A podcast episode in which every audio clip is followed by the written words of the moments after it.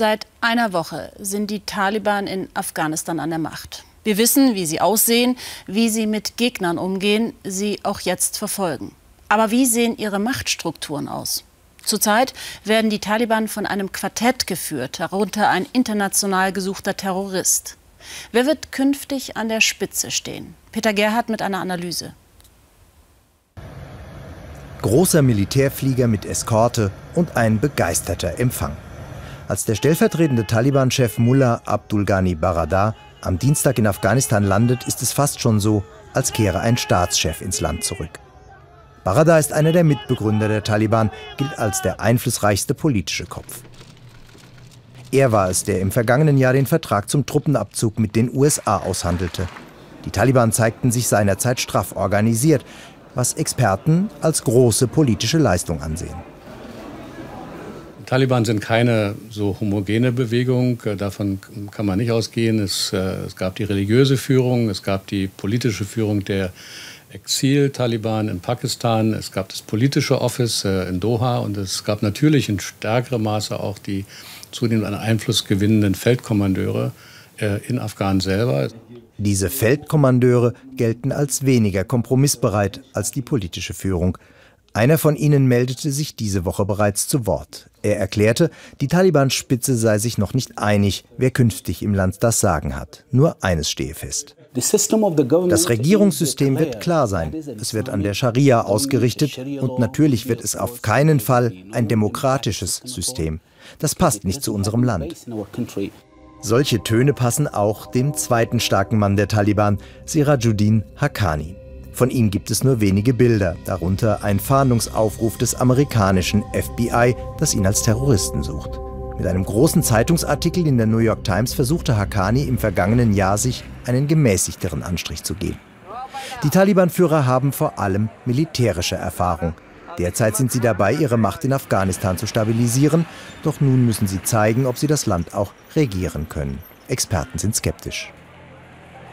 Hierfür bedarf es ausgesprochen weitreichender, kluger Fähigkeiten, die bei den Taliban mit Sicherheit so nicht vorhanden sind. Und deshalb kommt es äh, darauf an, und ich verstehe auch den, äh, das Versprechen der Taliban, die Staatsbediensteten unter Amnestie zu stellen, einfach weil sie sie brauchen um das alltägliche Leben in den kommenden Tagen und Wochen zu organisieren. Wer auch immer die Taliban-Regierung anführen wird, steht vor einer schweren Aufgabe. Afghanistan ist eines der ärmsten Länder der Welt. Ohne Hilfe von außen wird sich das kaum ändern lassen. Und ich spreche jetzt mit Professor Peter Neumann, Terrorismusexperte am King's College in London. Herr Neumann, wie sehr glauben Sie an eine moderate Taliban-Politik, an die ja hier in Deutschland ganz gerne einige glauben wollen? Ich glaube, die Taliban sind zurzeit pragmatisch, weil sie wissen, dass alle zuschauen, weil sie unter in verschärfter internationaler Beobachtung stehen.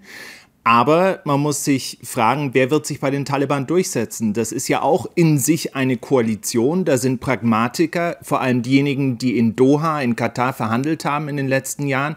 Aber es gibt durchaus auch Hardliner. Und es ist noch überhaupt nicht klar, ob diese Koalition der Taliban überhaupt langfristig zusammenhält. Die Taliban waren nie weg. War der Westen so naiv oder sah man weg?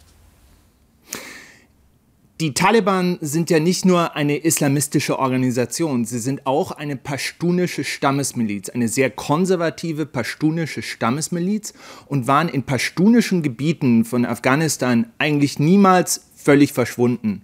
Und das haben wir nicht so gemerkt, weil wir vor allem in Kabul waren, in den großen Städten, da wo die modernen, westlich orientierten, die gebildeten Afghanen sind, das ländliche Afghanistan, da wo die Taliban stark sind, das hatten wir lange Zeit nicht so genau unter Beobachtung. Und da kommen jetzt die Taliban wieder her. Was bedeutet dann ein Taliban-Staat für die Sicherheit der Region, für Europa und die USA? Also erstmal schafft dieser Machtwechsel natürlich viel Chaos. Und das wird sich zunächst in den Nachbarländern bemerkbar machen. Es wird eine humanitäre Notlage geben in allen Nachbarländern Afghanistans.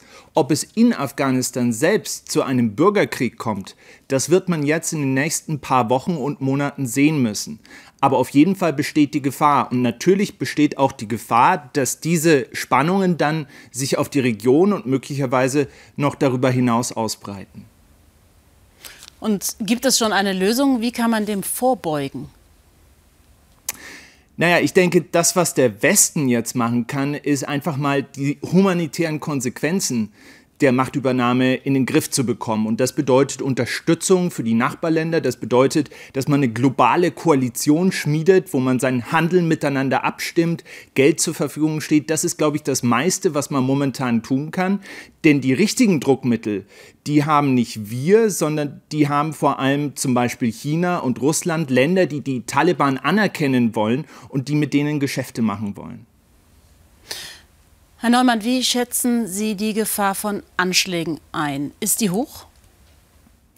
Also nicht aus Afghanistan selbst. Ich glaube, dass die Taliban klug genug sind, dort keine systematische Präsenz von Al-Qaida oder dem Islamischen Staat wieder zuzulassen.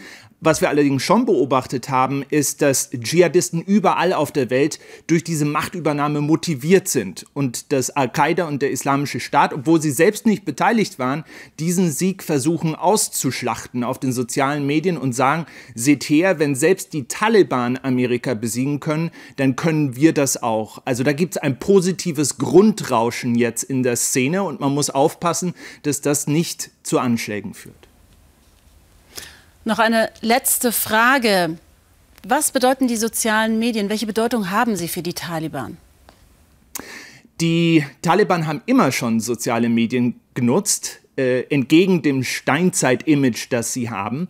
Sie nutzen sie aber jetzt verstärkt. Und es ist ganz interessant, wenn man sich die Nachrichten durchliest, die die Taliban in Englisch und Arabisch veröffentlichen, dann sind die fast immer viel pragmatischer und viel moderater als die Nachrichten, die in Pashto oder in Dari, also in den Sprachen Afghanistans, veröffentlicht werden. Und schon allein daran sieht man, dass es zwei Gesichter der Taliban gibt. Die Pragmatiker für die internationale Öffentlichkeit und die Hardliner für die interne. Vielen Dank, Peter Neumann.